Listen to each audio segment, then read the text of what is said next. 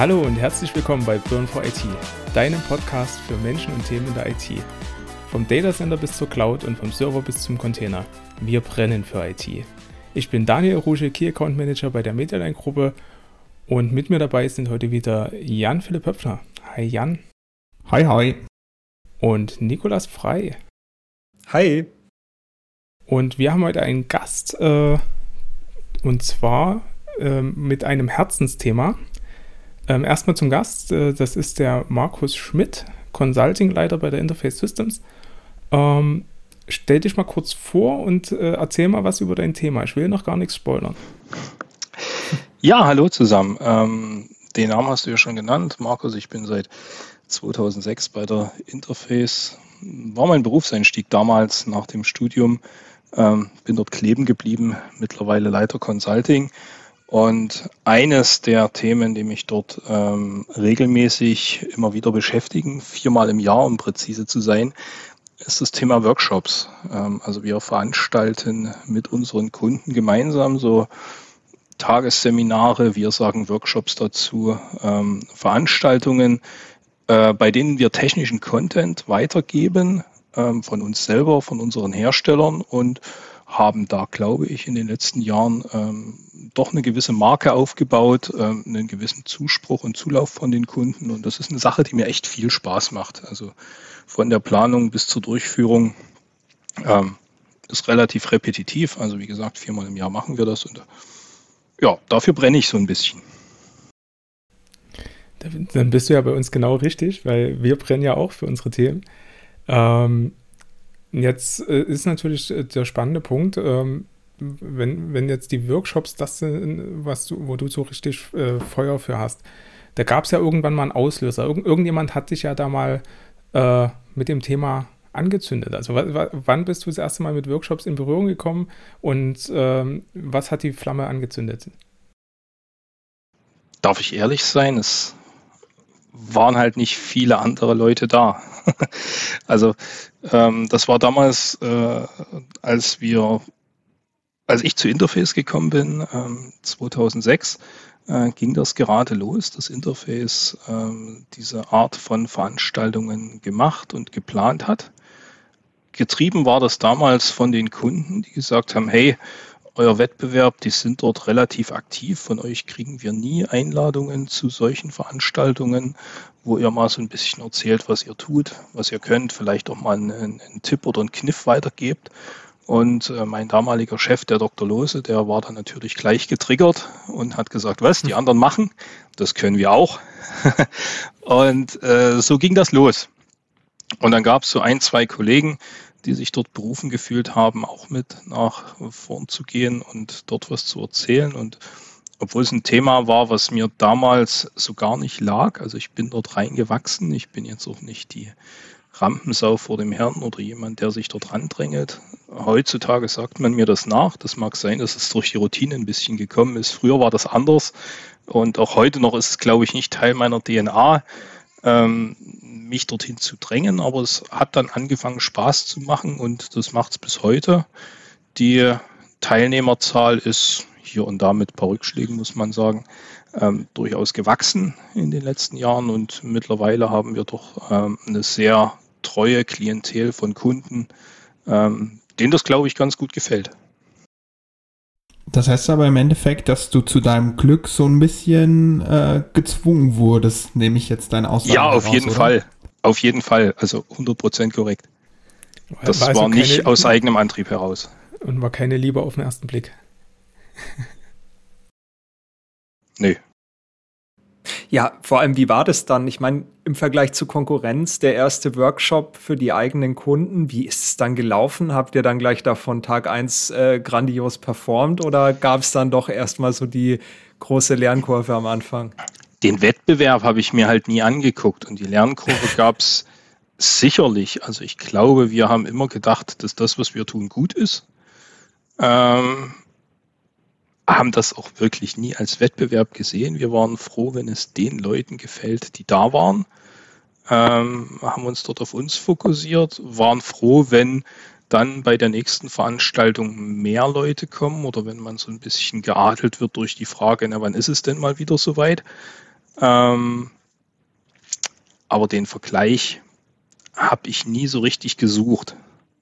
Den hatte man dann später.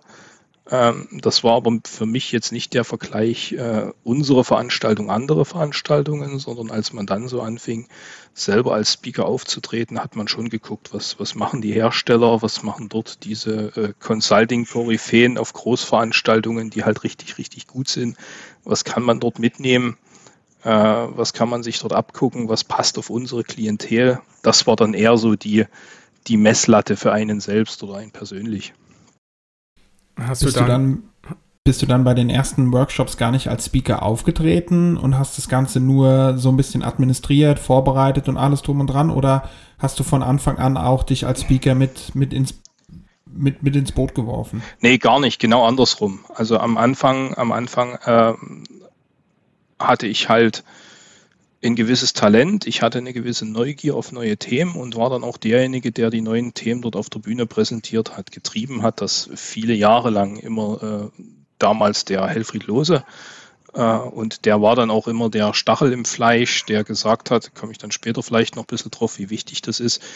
Wir müssen halt diese Kontinuität haben. Und auch wenn man nach einem Workshop mal keinen Bock mehr hat, war dann er halt, der gesagt hat, ja, aber ne, zwei Monate sind schon wieder rum, wir müssten mal über die nächste Agenda für den nächsten Workshop reden und dann hast du es ein bisschen mit den Augen gerollt und hast dich dann auch wieder mit ihm gemeinsam an die Agenda gesetzt. Also ähm, er war da schon auch viele Jahre der, der Treiber, zumal es bei mir in der Vergangenheit ja schon auch so gewesen ist, dass mein Themenbereich, und das ist bis heute noch so, lange nicht alles abdeckt, was die Interface zu bieten hat.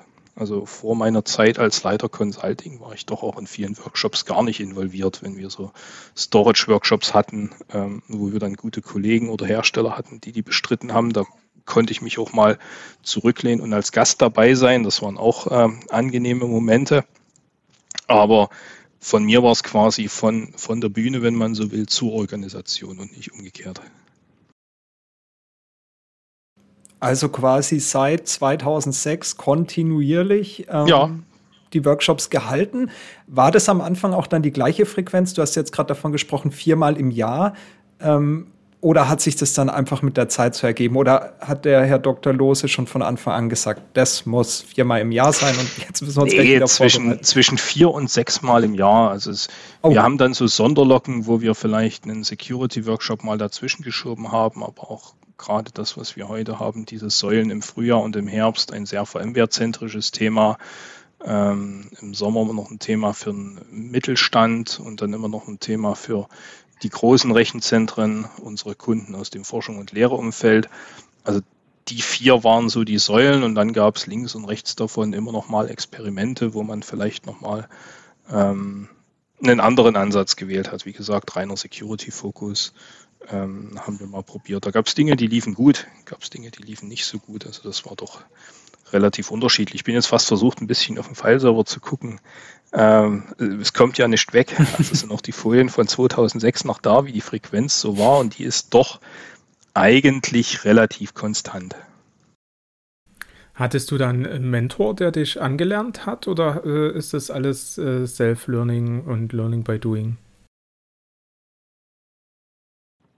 Einen tatsächlichen Mentor nicht. Ein Sparingspartner würde ich, würde ich sagen, das war der Mike Schubert damals, ähm, mit dem ich auch einige Vorträge zusammen bestritten habe, äh, von dem ich glaube sagen zu können, dass wir uns gegenseitig schon gut gepusht haben. Also wir haben es genossen, Vorträge gemeinsam zu machen. Hm. Ähm, das hat sich gut angefühlt und da gab man natürlich dann, äh, der eine gibt dem anderen einen Tipp. Das war übrigens auch die erste Zeit, dass wir angefangen haben zu üben. Äh, wenn man selber den Vortrag hält, hatten wir häufig die Hybris damals zu sagen, das geht schon gut. Ähm, das wird schon so mit der halben Stunde hinkommen und dann guckt man live mal. Äh, manchmal hat das funktioniert. Meine persönliche Bestleistung in Anführungszeichen ist, dass ich mal einen halbstündigen Vortrag um 40 Minuten überzogen habe. das Publikum oh, ja. war aber sehr tapfer. Also es war tatsächlich vor der Mittagspause und irgendwie ist keiner eher rausgegangen oder hat gesagt, Schluss jetzt. Aber da hatte ich mich so komplett vertan. Also so richtig komplett vertan. Bin dann ins Erzählen gekommen, aber irgendwie äh, hatte man die Leute dort mitgenommen. Also das war am Anfang deutlich unrunder, als es heute ist wenn mich jetzt jemand fragen würde, was, was besser war, ob vielleicht ein gewisser Charme verloren gegangen ist, ähm, weiß ich nicht mal, ob ich das so richtig verneinen würde. Also es hat, glaube ich, beides sein, sein Für und Wider. Ähm, auch in Anbetracht der aktuellen Lage, dass man ja jetzt auch in letzter Zeit ab und zu mal auf Remote ausweichen musste, war das dann über die Jahre hinweg ähm, immer vor Ort in äh, Dresden und in Berlin oder habt ihr dann auch mal gewechselt? Wart ihr auch mal im Ausland oder gab es da irgendwie auch mal bei Kunden vor Ort oder hat man immer gesagt, die Lokationen sind gesetzt? Ähm, ja, also das war dann. Nee, gar nicht. Also wollte da, man auch nicht viel experimentieren, oder? Da wir unsere, da wir unsere Kunden sehr lokal haben und das keine Reiseveranstaltung mhm. werden sollte und, und äh, das vielleicht auch von den Kunden gescheut wird, war das schon so, dass Dresden und Berlin der ganz klare Fokus gewesen ist. Also am Anfang nur Dresden, als ich bei Interface angefangen habe. Ähm, vor, oh, jetzt muss ich tatsächlich lügen, 2012, 2014 kam dann die Niederlassung in Berlin dazu. Mhm. Ähm, auch dort mit den Vertriebskollegen, die dort auch schon einen Kundenstamm hatten. Und dann lag es nahe, das Ganze auch in Berlin durchzuführen. Ähm, für uns war das, oder für mich persönlich, auch für die Kollegen, die damals Speaker waren, eine sehr angenehme Geschichte, weil es steckt halt schon viel Arbeit auch in den Vorträgen drin. Und man hatte plötzlich das Gefühl, man ist doppelt so effizient. Man hat es jetzt nicht für nur eine Veranstaltung gemacht, sondern kann es halt jetzt zweimal machen. Hm ähm, für relativ schnell dann auch ein ähnlich großes Publikum. Also in Berlin ging die Kurve relativ schnell hoch, dass sich das durchgesprochen oder rumgesprochen hatte unter den Kunden, dass die Veranstaltungen durchaus gut sind. Und das war dann schon recht angenehm. Also es macht halt nicht viel Arbeit, wenn du das, die, die Arbeit steckt in der Vorbereitung, ob man das jetzt an einem Standort oder an zwei oder an dreien macht. Ähm, das ist dann wirklich nicht mehr ausschlaggebend vom Aufwand her. Jetzt haben ja viele äh, ein Thema mit äh, Aufregung, äh, gerade wenn man jetzt von, von einer größeren, äh, vom größeren Publikum spricht. Also ähm, ich äh, erinnere mich da bei mir selber das erste Mal, wo ich einen Workshop gehalten habe, da saßen halt fünf Leute vor mir. Ich war halt aufgeregt, als äh, würde ich gerade irgendwie in eine Prüfung gehen. Ähm, und dann ist ja so, eine, so ein Workshop schon nochmal eine andere Hausnummer. Da sitzen ja dann nicht plus fünf Leute, sondern deutlich mehr. Ähm, wie gehst du da mit der Aufregung um? Und vor allen Dingen, macht das einen Unterschied, wenn, die, wenn du Workshops hast, die direkt hintereinander sind? Einen Tag hier, andere Tag einen anderen Ort. Ist das dann äh, beim zweiten Mal anders oder ist es gleich aufregend? Es ist ein bisschen anders, weil ich habe ja vorhin gesagt, dass das Üben war nie so meins und das ist ein sehr persönliches Ding jetzt. Das mögen andere Speaker anders halten. Das Üben war nie so wirklich meins, sodass für mich der erste Auftritt immer so die Generalprobe war und dann beim zweiten Durchgang am anderen Standort ähm, wusste man dann schon grob, was man erzählt. Äh, wobei auch das äh, durchaus sich dramatisch unterscheidet. Also ähm, ich bin jetzt keiner, der seine Folien vorliest. Ich arbeite auch nicht mit Karten und auch das ähm, ist sicherlich am Anfang noch ein bisschen dilettantischer gewesen, als es heute ist. Früher ist mir das doch häufiger passiert, dass ich dann über Folien drüber gegangen bin und sagte, ja, das habe ich schon erzählt. Ah ja, das hatte ich ja auch vorhin schon erzählt, weil man kommt dann halt einfach in so einen Redefluss rein. Ähm, das ist heute weniger, glaube ich. Das passiert seltener, aber das ähm, macht, glaube ich, auch, und da kann ich auch für meine Kollegen sprechen, denke ich, die solche Vorträge halten, ähm, dieses handgemachte aus. Also das sind halt keine Vorträge, die 30, 40 Mal gehalten werden, wo jede Pointe genau an der gleichen Stelle ist, bei jedem Durchgang wieder, sondern die Vorträge unterscheiden sich schon äh, von Durchführung zu Durchführung, einfach weil sie nicht so eingeschliffen sind und weil sie halt tatsächlich auch aus der Praxis kommen. Also wenn ich jetzt ähm, die, die Kollegen wie Jörg oder Steffen nenne, die erzählen einfach das, was sie tun, womit sie sich auskennen. Und da kommt der eine Gedankenblitz und dann streut vielleicht ein Kunde eine Frage noch ein und dann erzählt man einfach aus der Erfahrung und blendet für einen selber dann vielleicht auch aus, was in zwei, drei Folien später kommt und ist halt einfach am Thema drin. Ich wage zu behaupten, dass das auch einen gewissen Teil des Erfolges ausmacht, dass man halt das äh, erzählt, womit man tatsächlich tagtäglich zu tun hat. Also heißt, du, du liebst es da so ein bisschen auch ins kalte Wasser zu springen und äh, gehst den Vortrag jetzt auch nicht hundertmal im Kopf durch. Also da bin ich eher so der Typ, muss ich sagen. Ich muss mich immer möglichst gut vorbereiten und jede, wie soll man sagen, jede Möglichkeit irgendwie abschätzen und, und, und äh, irgendwie was könnte noch oder äh, also ich versuche natürlich auch nicht ja. abzulesen, aber mir die Gedankengänge schon mal vorzudenken, in welche Richtung es gehen könnte. Ich versuche es auch freizuhalten, aber okay, ähm, finde ich interessant. Ähm, das heißt, auch diese Aufregung ist dann bei dir einfach nicht mehr so da. Das hat sich dann mit der Zeit dann einfach gelegt, weil du gemerkt hast, es funktioniert und die Leute reißen dir nicht den Kopf ab. Das ist schwer zu beschreiben. Die Aufregung ist schon da. Also ich habe Puls. Ähm, ich genieße das auch ehrlich gesagt. Ich glaube, ohne wäre es auch schlechter. Mein Vortrag ist zum Beispiel fundamental anders im Trockenüben, ob ich jetzt dir den erzähle oder Jörg den erzähle. Äh, gerade wenn man Vorträge zu zweit hält, dass man die Übergabepunkte trifft, muss man den schon mal üben. Das ist fundamental anders. Äh, nach der Zeit jetzt aber, die ich das tue, äh, fast 15 Jahre, weiß ich auch, naja, Live wird das anders. Da wird der Verhaspler einfach nicht sein, weil das gewisse Adrenalin ist drin. Du wirst live äh, das auch noch ein bisschen ausschmücken. Also manchmal ist das auch im Üben noch fünf oder zehn Minuten kürzer.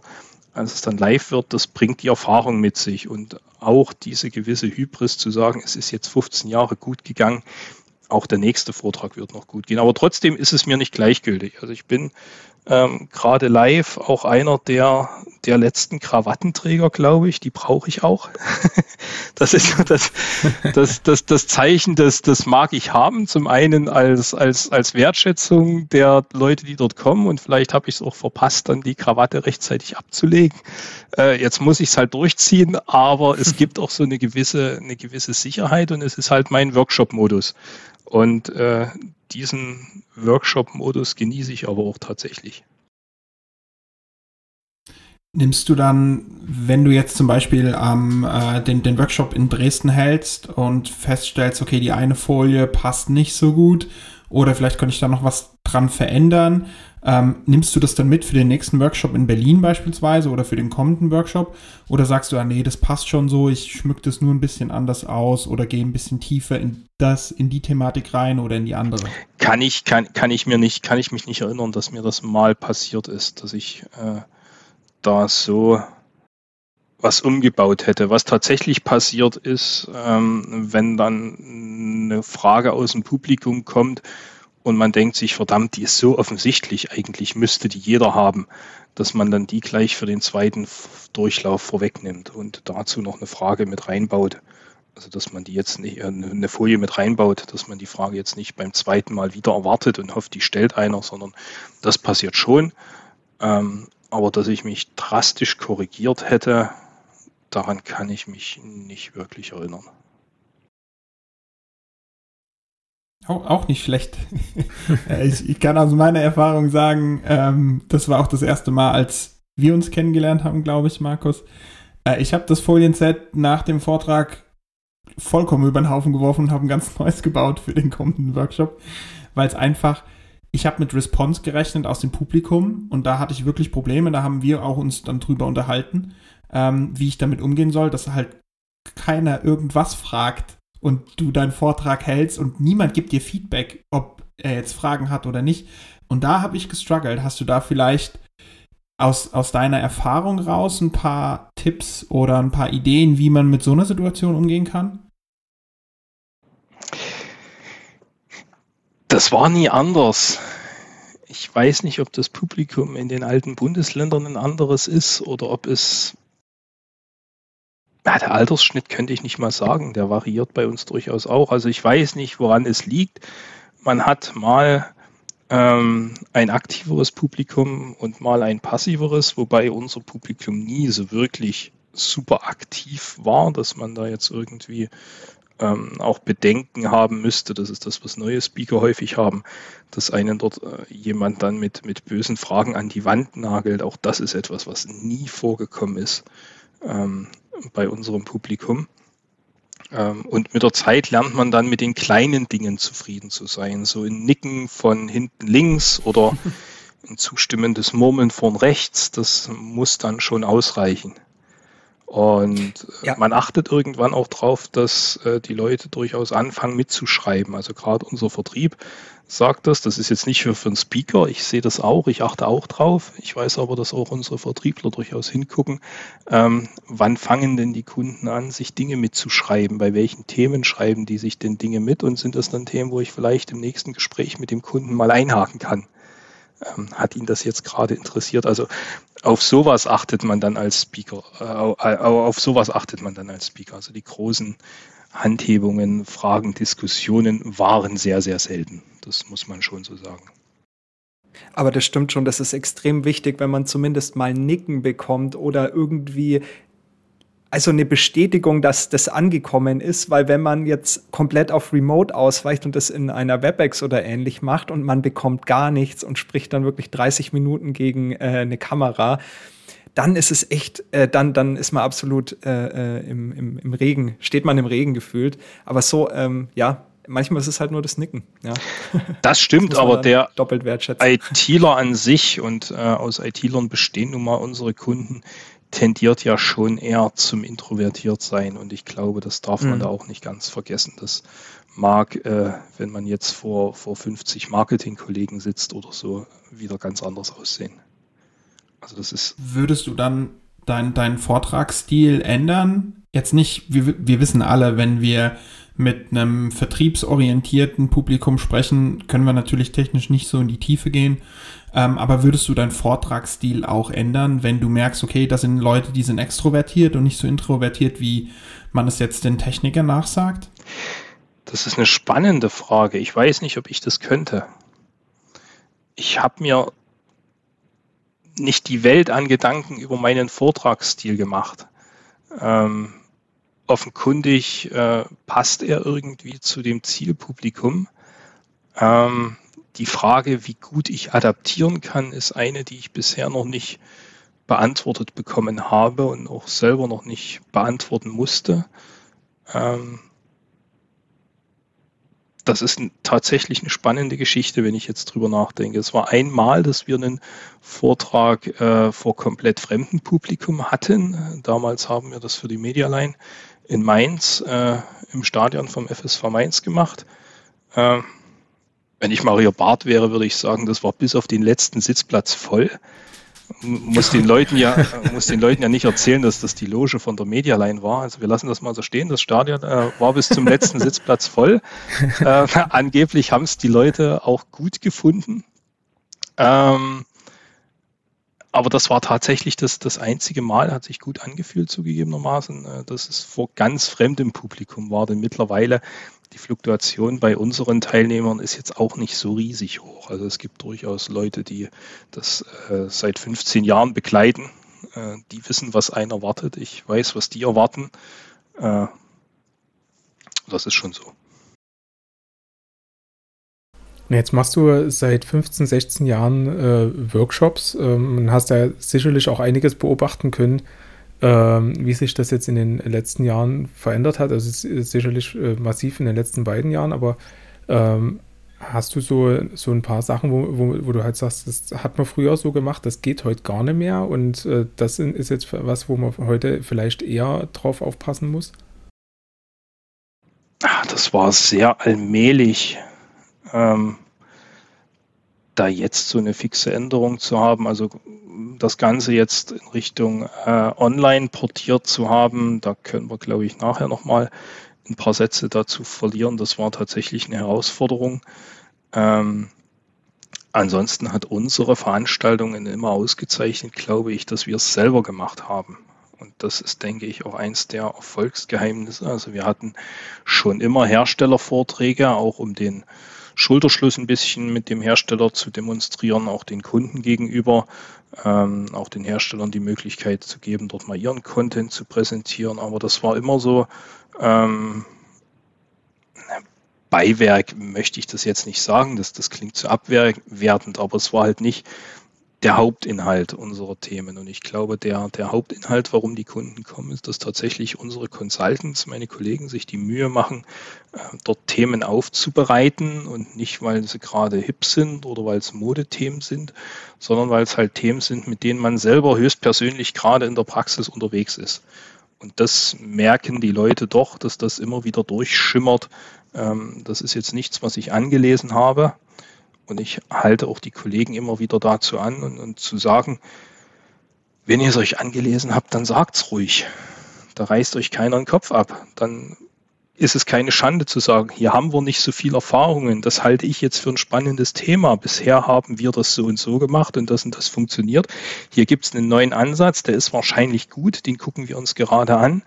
Und jeder Kunde hat über die 15 Jahre gelernt, ähm, dass es, glaube ich, dann nicht die schlechteste Idee ist, mit der Interface auch den, den Weg zu gehen, wenn die sagen, das gucke ich mir jetzt gerade an, ähm, weil es hat schon Hand und Fuß und die halten nicht damit hinterm Berg, dass es jetzt auch für uns Neuland ist. Also ich glaube, jeder Zuhörer kann relativ schnell für sich ähm, herausfinden, wo sind wir sicher, wo kennen wir uns aus und was sind spannende Trendthemen, die wir auch genau als solche behandeln. Das ist, glaube ich, dieser Mix aus, aus Innovation und Weitergabe von etabliertem Wissen, der einer der Punkte ist, der die Leute anzieht. Ähm, und wenn du jetzt einen Workshop planst, ähm, jetzt mal, nimm mal irgendeinen Workshop als Beispiel, so von den letzten Workshops, äh, wirklich von der Idee bis äh, zum fertigen Workshop und äh, zum durchgeführten Workshop. Wie sieht denn da die Planung aus? Also wie, wie gehst du daran ähm, und, und was gibt es zu beachten und wie, wie findet dann der Workshop statt?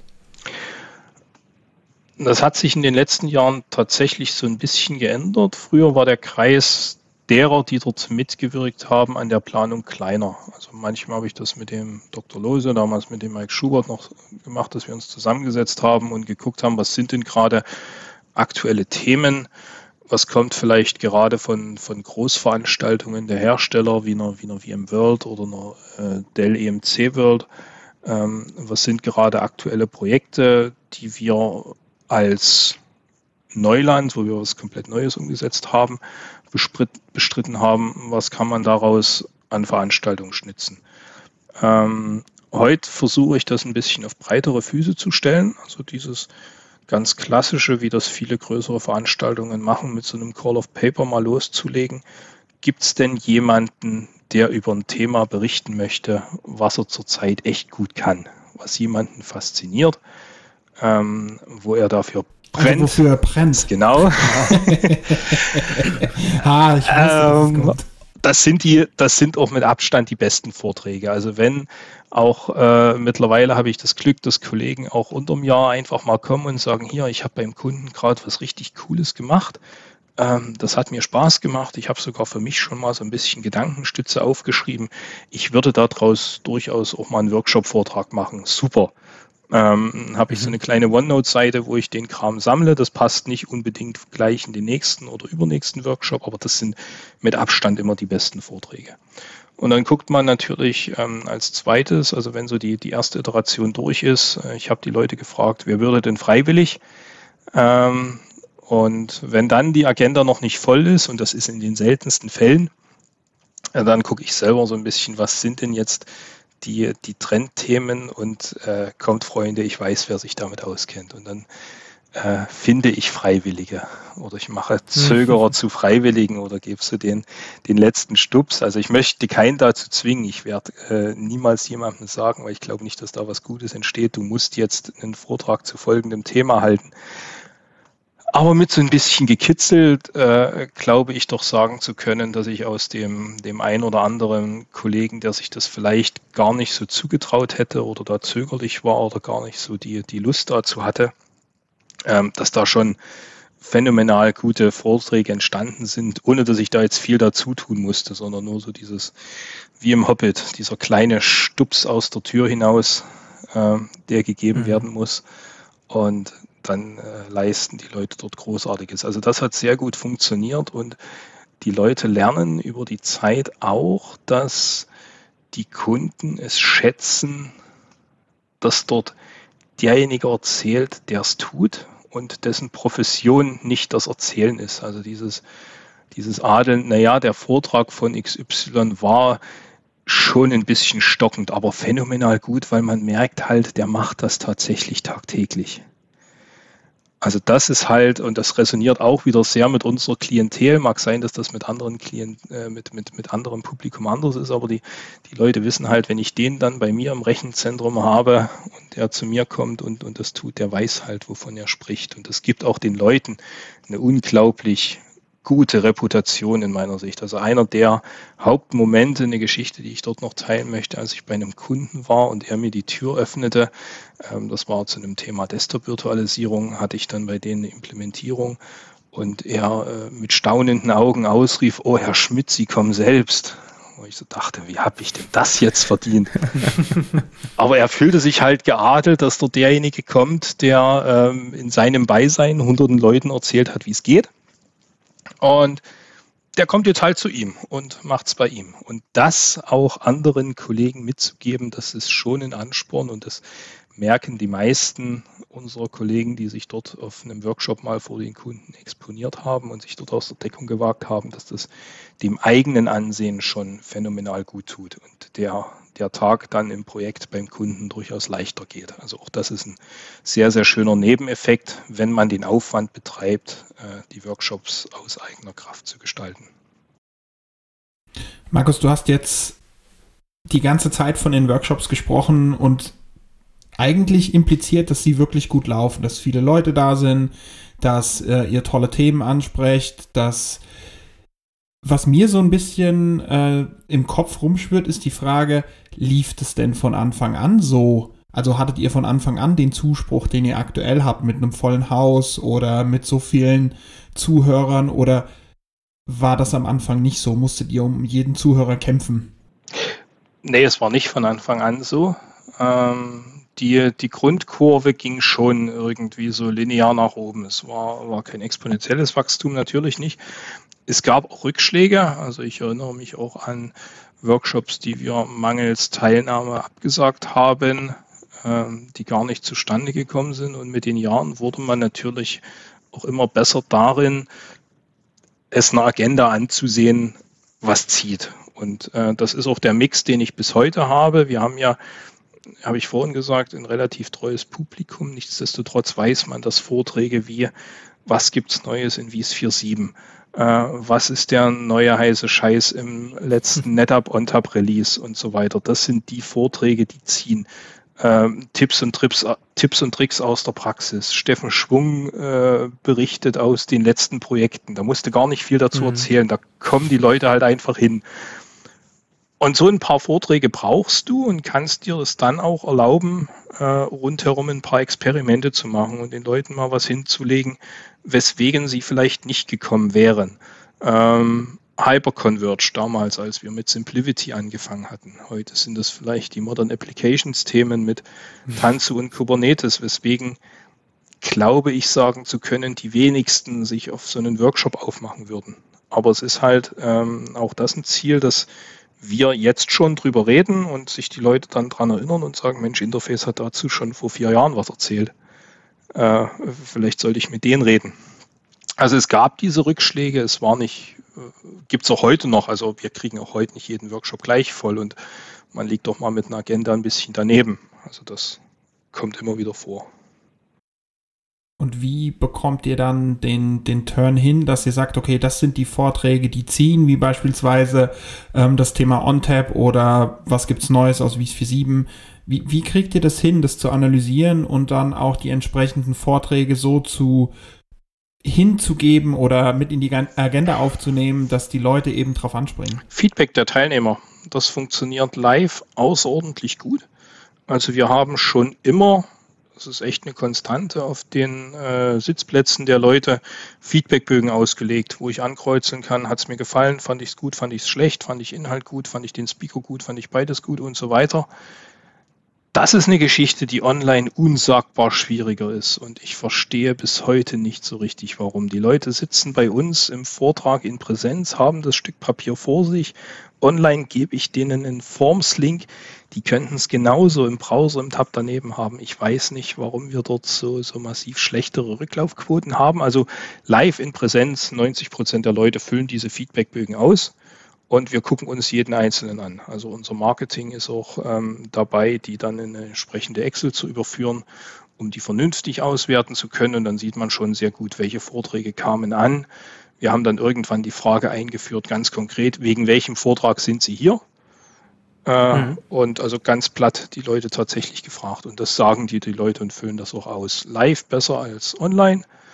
Ähm, und danach richten wir uns. Also die Feedbackbögen sind eklatant wichtig für uns. Man ich nerve die Leute damit. Man wird ja auch selber genervt, wenn man auf anderen Herstellerveranstaltungen ist. Aber es stimmt schon und ich glaube, die Leute merken auch, dass wir uns danach halten. Also auch dieser, dieser Raum, den man dort hat, äh, sich Themen zu wünschen, ähm, ist durchaus auch eine Quelle für zukünftige Vorträge, die wir heranziehen. Also was, was interessiert Leute, was wünschen die sich? Jetzt äh, hast du ja vor uns auch ähm, schon mal angerissen, der äh, letzte Workshop, äh, der war jetzt schon was Besonderes, weil äh, halt äh, technisch sich einiges getan hat. Ähm, magst du mal ein bisschen erzählen, was jetzt im Endeffekt zwei Jahre Homeoffice, vor allen Dingen auch bei den, bei den Teilnehmern, verursacht hat und, und wie sich die Workshops da verändert haben und, und was jetzt die technische Neuerung ist? Ja, die technische Neuerung ist, dass wir es auch online durchführen. Das war zu Beginn noch sehr hemdsärmlich. Ähm, als die Pandemie begann, äh, durfte man noch Präsenzveranstaltungen haben. Viele Leute wollten da schon nicht mehr raus. Und da haben wir angefangen, einfach eine Kamera mit ins Hotel zu nehmen und das über Zoom zu streamen. Das war für die Leute, die es sich im Stream angehört haben, dann immer so sehr der Kompromiss. Ähm, das Audio war halt ausgelegt auf die Leute in Präsenz und das über Zoom zu haben, war so ein, so ein Beiprodukt. Das waren so die Anfänge. Und als dann äh, das mit der Pandemie äh, so weit ging, dass man überhaupt keine Präsenzveranstaltungen mehr haben konnte, haben unsere Kollegen am Standort in Dresden so einen kleinen Videoraum geschaffen, auf den ich relativ stolz bin. Also die haben sich da sehr reingehangen, den mit Technik auszustatten, so dass man dort auch wirklich hochwertig mit äh, Greenscreen und vernünftiger Kamera und Audiotechnik präsentieren kann und wir dort, glaube ich, reine Online-Workshops in einer sehr guten Qualität abliefern können. Ähm, aber das, was Nikolas vorhin gesagt hat, ähm, das ausbleibende Feedback macht es natürlich unglaublich schwieriger.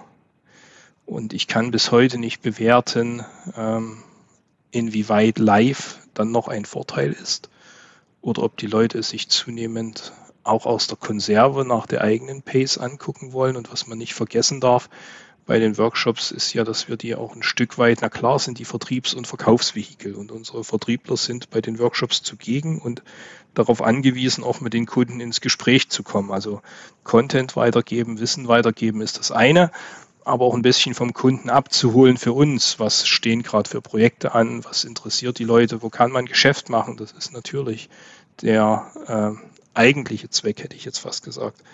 Und das kannibalisiert man, glaube ich, schon ein Stück weit mit diesem Online-Angebot. Im Moment läuft jetzt gerade der VMware-Workshop an, den wir Ende April durchführen werden. Ähm, auch wieder als Hybridveranstaltung. Die Leute können sich entscheiden, kommen sie zu uns vor Ort ähm, für den persönlichen Touch oder nehmen sie live via Zoom teil. Aktuell äh, läuft es auf 50-50 hinaus, was die Anmeldezahlen angeht. Ähm, also das ist, glaube ich, schon ein ganz schöner Umbruch gewesen.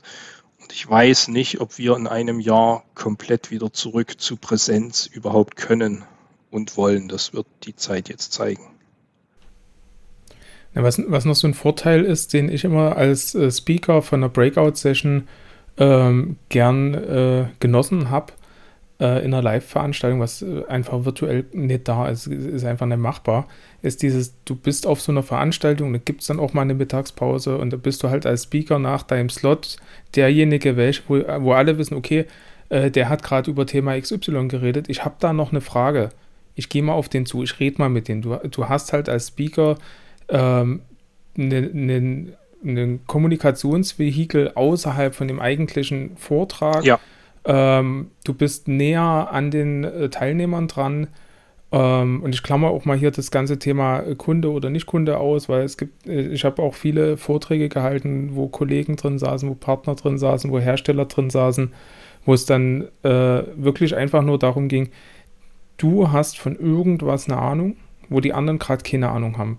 Und ähm, da gibt es Fragen und die müssen beantwortet werden und dann bist du derjenige, der omnipräsent für das Thema auf der ganzen Veranstaltung ab deinem Vortrag bis zum bitteren Ende äh, genau mit dem Thema äh, gelöschert wird. Und das ist einerseits total cool und andererseits äh, in einer Online-Variante einfach nicht da. Ne? Und da, da finde ich, äh, fehlt es halt noch ein bisschen an den äh, Ideen, auch äh, meinerseits, äh, wie man das den Kunden, den Teilnehmern, den Partnern ermöglichen kann, da äh, drauf auf einen zuzukommen. Das ist auch was, das haben wir hier im Podcast, ähm, dass das im Endeffekt eine Remote-Veranstaltung ist und da entsprechend, wie du schon sagst, die Rücklaufquoten sind halt anders als live. Ja. Absolut ganz großer Vorteil von so einer Live-Veranstaltung, dass du die Leute halt persönlich greifen kannst und auch das äh, ein Stück des Erfolgsgeheimnisses unserer Veranstaltungen, glaube ich, dass wir auch darauf achten, dass wir die Interface-Mitarbeiter, auch die, die gerade nicht Speaker sind, ähm, versuchen in möglichst großer Zahl zu den Veranstaltungen mit hinzukriegen und die Kunden das über die Jahre auch gelernt haben, dass einfach mal äh, ein Steffen Schwung, ein Ulf Hertel, ein Lutz Zienert greifbar sind für Rückfragen und die vielen anderen, die ich jetzt vergessen habe. Also die springen dann dort rum und das ist auch der Grund, zu so einer Interface-Veranstaltung zu gehen. Ähm, dass ich nicht ein Ticket aufmachen muss für Kleinigkeiten oder dass ich dieses hast du mal, weißt du mal, kannst du mal schnell ähm, durchaus in den Pausen auch loswerden kann. Und äh, ganz kurz das noch zur, zur Präsenz. Ähm, das zweite oder eines der zweiten Geheimnisse unserer Veranstaltungen, glaube ich, ist natürlich auch dadurch, dass es die Lokalität in Dresden und Berlin ist, ähm, dass auch die Kunden untereinander sich mittlerweile kennen und man mhm. dann durchaus auch mal die Frage stellen kann, ey, ihr habt doch letztes Jahr, habt ihr das mal gemacht mit dem VX-Rail oder habt ihr das mal gemacht mit dem Visan oder wer, wer tut denn das tatsächlich? Habt ihr das mal ausprobiert und dass die dann miteinander ins Gespräch kommen und dafür die Plattform zu bieten, ist auch ein schönes Gefühl. Ja, auf jeden Fall.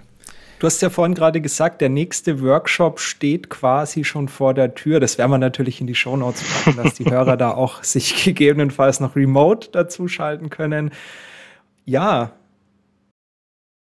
Genau. Ähm, Markus, ähm, wenn man dich erreichen will, vielleicht noch eine Rückfrage dazu hat, ähm, wir würden deinen äh, Kontakt mit äh, entsprechend in die Shownotes packen, dass man dir eine Mail schreiben kann, gegebenenfalls äh, LinkedIn oder äh, wie auch ich immer. Ich denke, ich äh, bin zu erreichen kann.